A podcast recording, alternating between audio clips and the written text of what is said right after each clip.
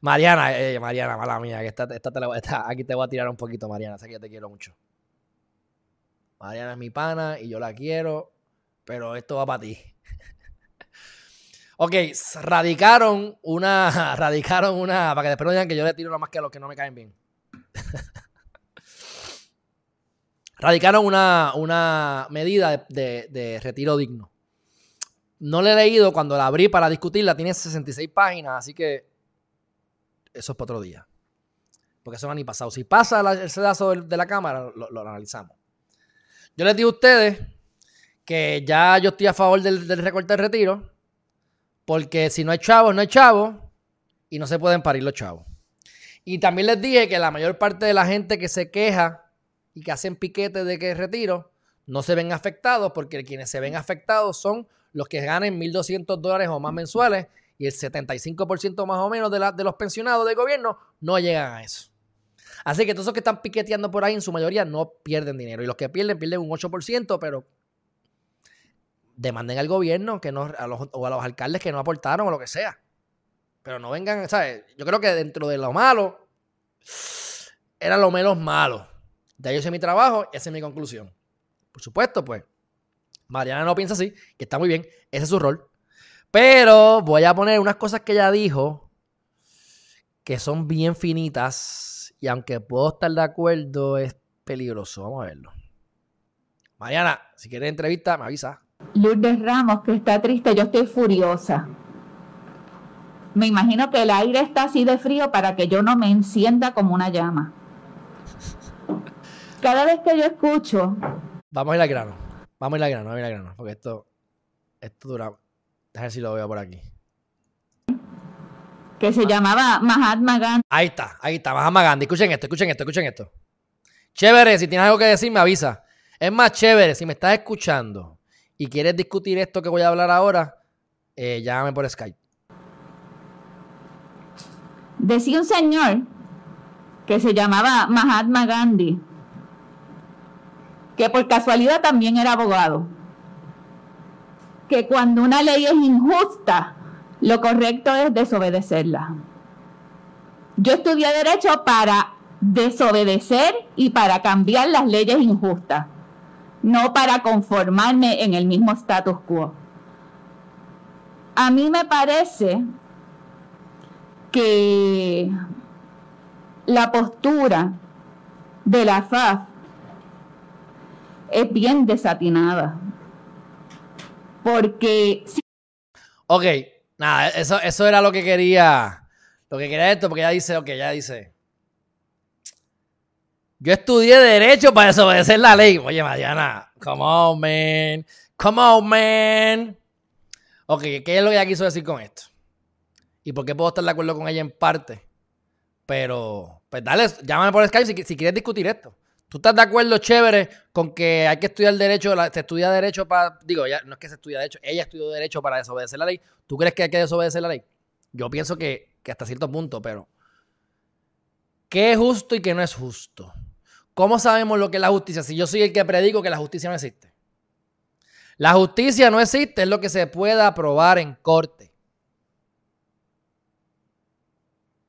Y como yo puedo entonces decir, yo soy Dios, digo, aunque ya creo que es atea, pero yo soy Dios y ahora yo voy a decidir lo que es justo y lo que no es justo y yo voy a desobedecer la ley que me dé la gana, porque es injusta. ¿Injusta para quién? ¿Para mí o para ti? Porque a lo mejor para ti es injusta, para mí es justa.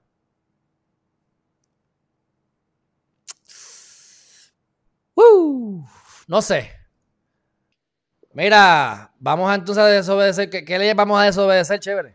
No, este, fue que se expresó mal, pero, pero yo creo que ella a lo que se estaba refiriendo es que, que, ¿verdad? Como, como tú y hemos expresado antes, pues el derecho nos da unos conocimientos fundamentales de, de cómo funcionan los sistemas y pues con ese conocimiento ella llega a, un juicio de que leyes para ella son injustas y, y toma una, una unas decisiones de desobediencia civil, como por ejemplo este, eh, las decisiones que hacían mucha gente de, picotear en, tirar la ceniza eh, allá por, por Peñuela, este, lo de Vieques. Eh, bueno, y ella misma estuvo eh, lo, de la fortaleza, lo de votar a, a Rosselló, etcétera. Ella estaba allí metida en ese revolú. Ella era la que estaba ayudando, yo creo que gratuitamente, a las personas que arrestaban, by the way. Sí, ella andaba con una libretita y, está, y daba asesoría legal y estaba por ahí este, ayudando a la gente. Bueno, se ganó el puesto. Oye, yo, yo voy allí y pago triple, pero. No, y, y, y, de verdad, si uno mira este los proyectos de ley que, está sometiendo, pues, pues son, son unos proyectos de ley eh, bien buenos y, van ahí al grano de, muchos problemas. Pero mira acá, te leíste este de la, porque este de la, este, este, la PC de 120, que es la que estaba hablando, que es la del retiro justo, que tiene 66 páginas, si, no si mal no recuerdo, son 36. Yo creo que todo el mundo que se metió aquí. O sea, aquí está ella, pero está también media humanidad de todos los partidos. Déjame ver aquí, porque como 36 personas. Ahora no me dice quiénes son, pero esta mañana lo pude ver. Y estaban de los tres partidos. Pero ¿qué, te, acuerdas de algún proyecto que ella haya hecho ahora mismo para hablar bien de ella? De, eh, sí, por, por, ejemplo, este, eh, ella tiene un proyecto de ley que, que estatutariamente le daría legitimación activa a, cualquier persona o organización que, acuda a los tribunales y, reclame eh, un daño eh, ambiental. Y pues todo surgió porque pues la jurisprudencia de legitimación activa. ¿Qué de la ACLU? Bueno, pasó con la ACLU que, con lo de la pandemia impugnaron la orden ejecutiva y viene el, tribunal y dijo, ah, no tiene el Exacto.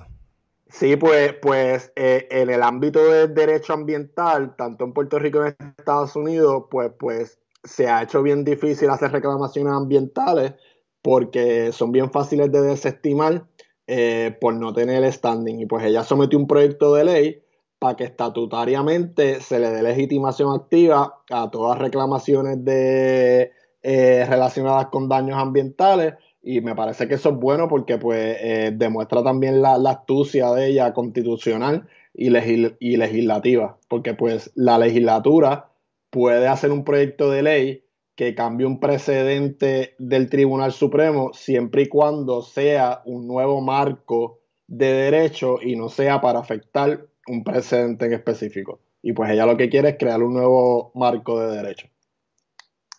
Y entonces eso se sometió, pero todavía falta que el Senado lo apruebe, ¿no?